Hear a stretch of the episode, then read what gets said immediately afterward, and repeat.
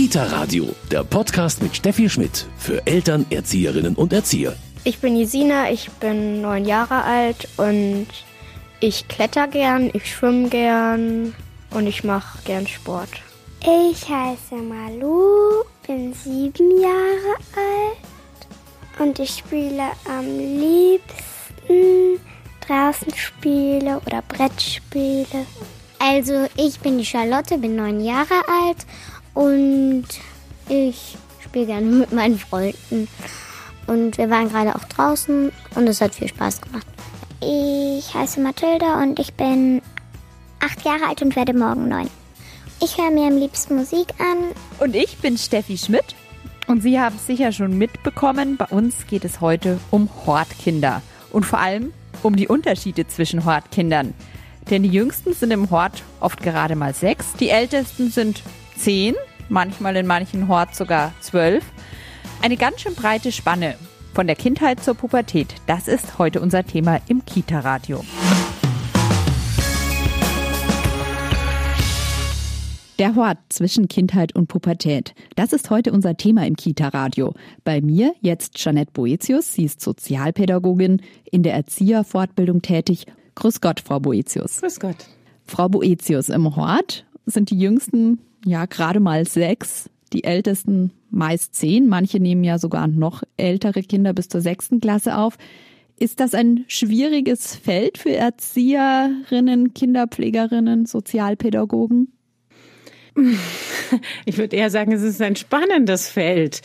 Also natürlich sind die Altersunterschiede enorm oder die Entwicklungsunterschiede sind enorm.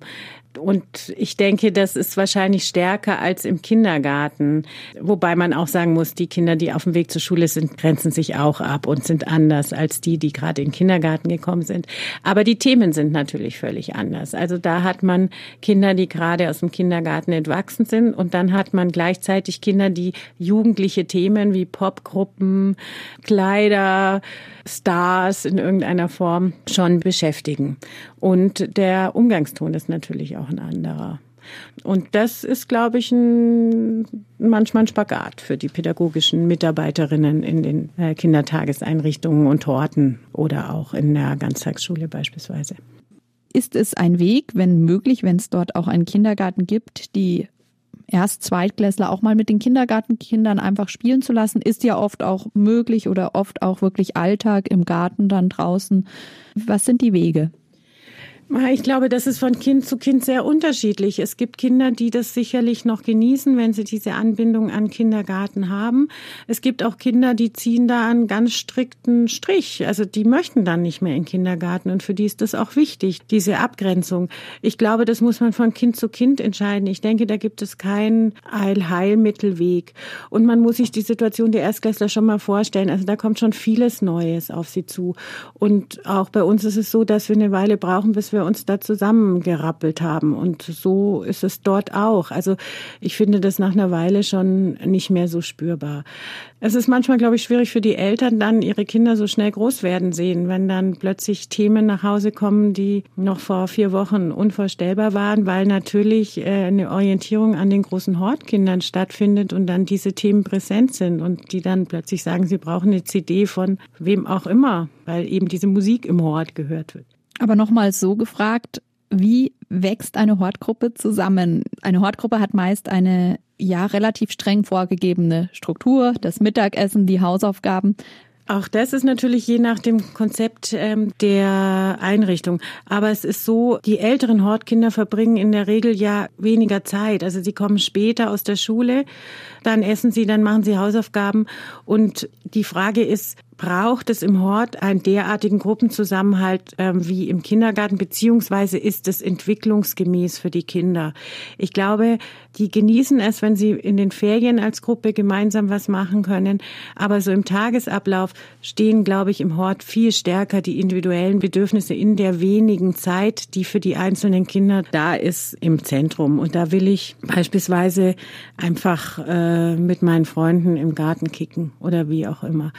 Die die Erstklässler, die sehr früh aus der Schule kommen, ich glaube, die sind im Hort immer eine besondere Gruppe, weil die einfach viel Zeit vor dem Mittagessen da noch haben.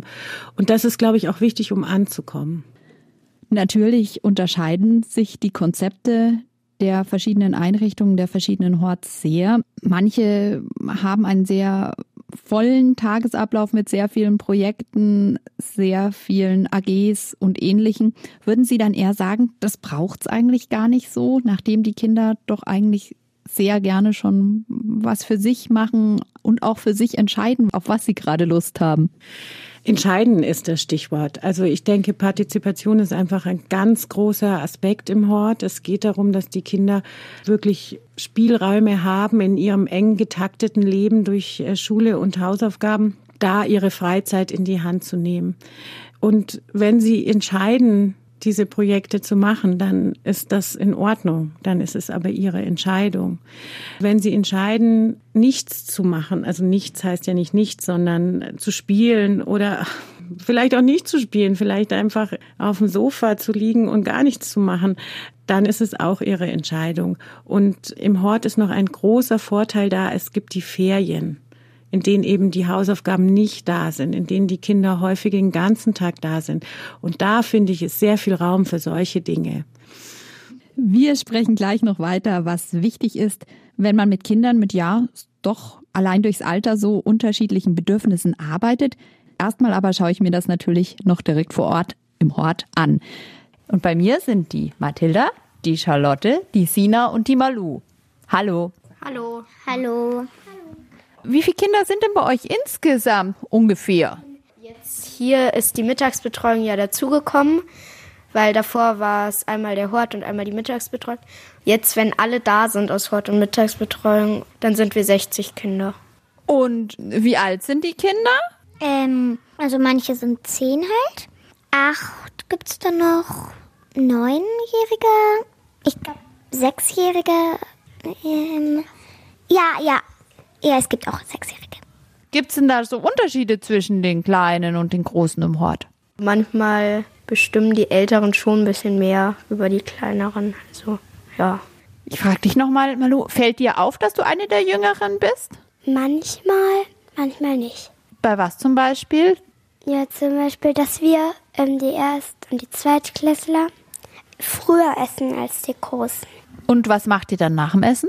Nach dem Essen gehen wir manchmal die, die in der ersten Schicht essen, die dürfen dann noch spielen. Die in der zweiten Schicht essen, die machen dann gleich Hausaufgaben. Was spielst du denn dann da alles?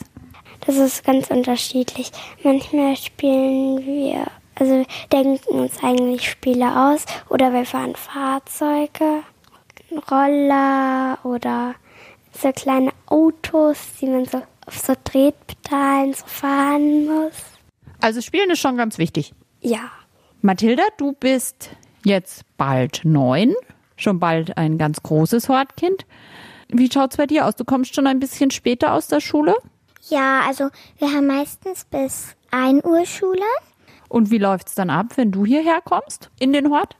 Also wenn ich ähm, bis eine Schule hatte und hierher komme, dann melden wir uns an, ziehen uns unsere Schulrenzen ab und stellen uns zum Essen an. Und dann essen wir eigentlich gleich. Und nach dem Essen machen wir gleich Hausaufgaben. Also wir haben weniger Spielzeit als in der ersten und zweiten Klasse. Und findest du es schade manchmal, dass ihr weniger Zeit zum Spielen habt?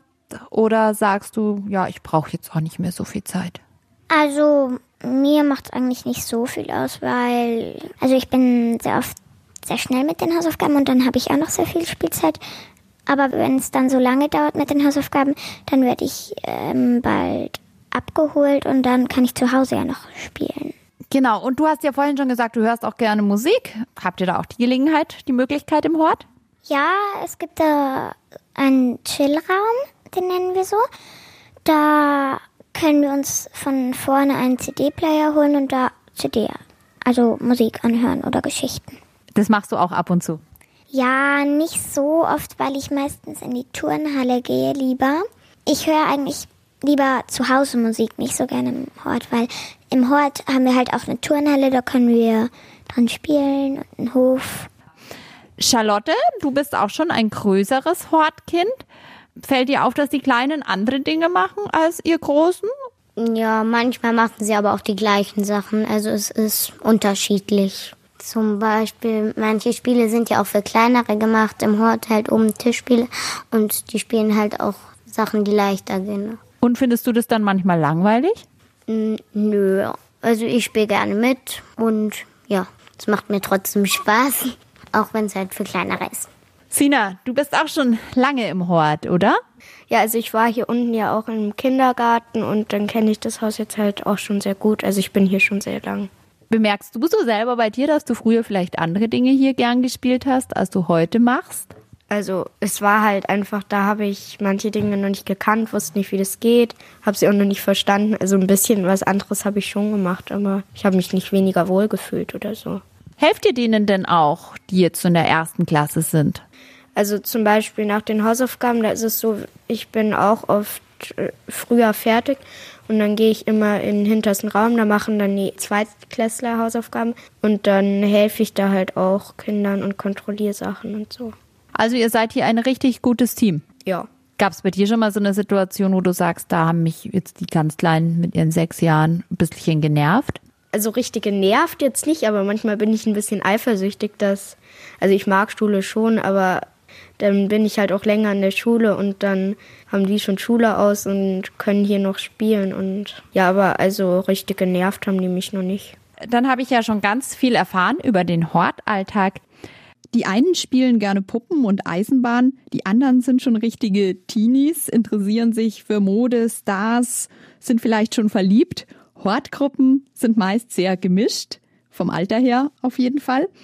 Bei mir heute Sozialpädagogin Jeanette Boetius. Frau Boetius, jetzt gibt es, so scheint es mir zumindest, ganz, ganz viele Konzepte oder auch Empfehlungen. Was macht man mit Kindergartenkindern? Was macht man mit Krippenkindern? Über Hortkinder liest man da eher weniger über Grundschüler. Stimmt es so? Ja, ähm, also man liest viel über, was sie im schulischen Kontext leisten können sollten und wie man sie dahin bringt. Aber über diese Entwicklungsspanne der Kinder zwischen sechs und zehn insgesamt ähm, mal die schulischen Themen ausgeklammert, findet sich tatsächlich ganz wenig. Und dann danach findet sich wieder viel, weil dann geht es in Richtung Pubertät. Aber das heißt nicht, dass die keine Entwicklungsaufgaben haben in dem Alter. Im Gegenteil, ich denke, es passiert wahnsinnig viel. Also es ist ein Riesenschritt in Richtung Selbstständigkeit. Es findet schon eine gewisse Ablösung vom Elternhaus statt, in dem Sinne, dass vielleicht andere Meinungen vertreten werden. Ähm, die Freundesgruppe spielt eine große Rolle und die ähm, Möglichkeiten, Dinge in die Hand zu nehmen und dann Ergebnisse zu äh, sehen oder auch Misserfolge zu sehen, die sind in diesem Alter wahnsinnig wichtig. Und die müssen begleitet werden. Und Sie haben recht, es gibt wenig Literatur darüber.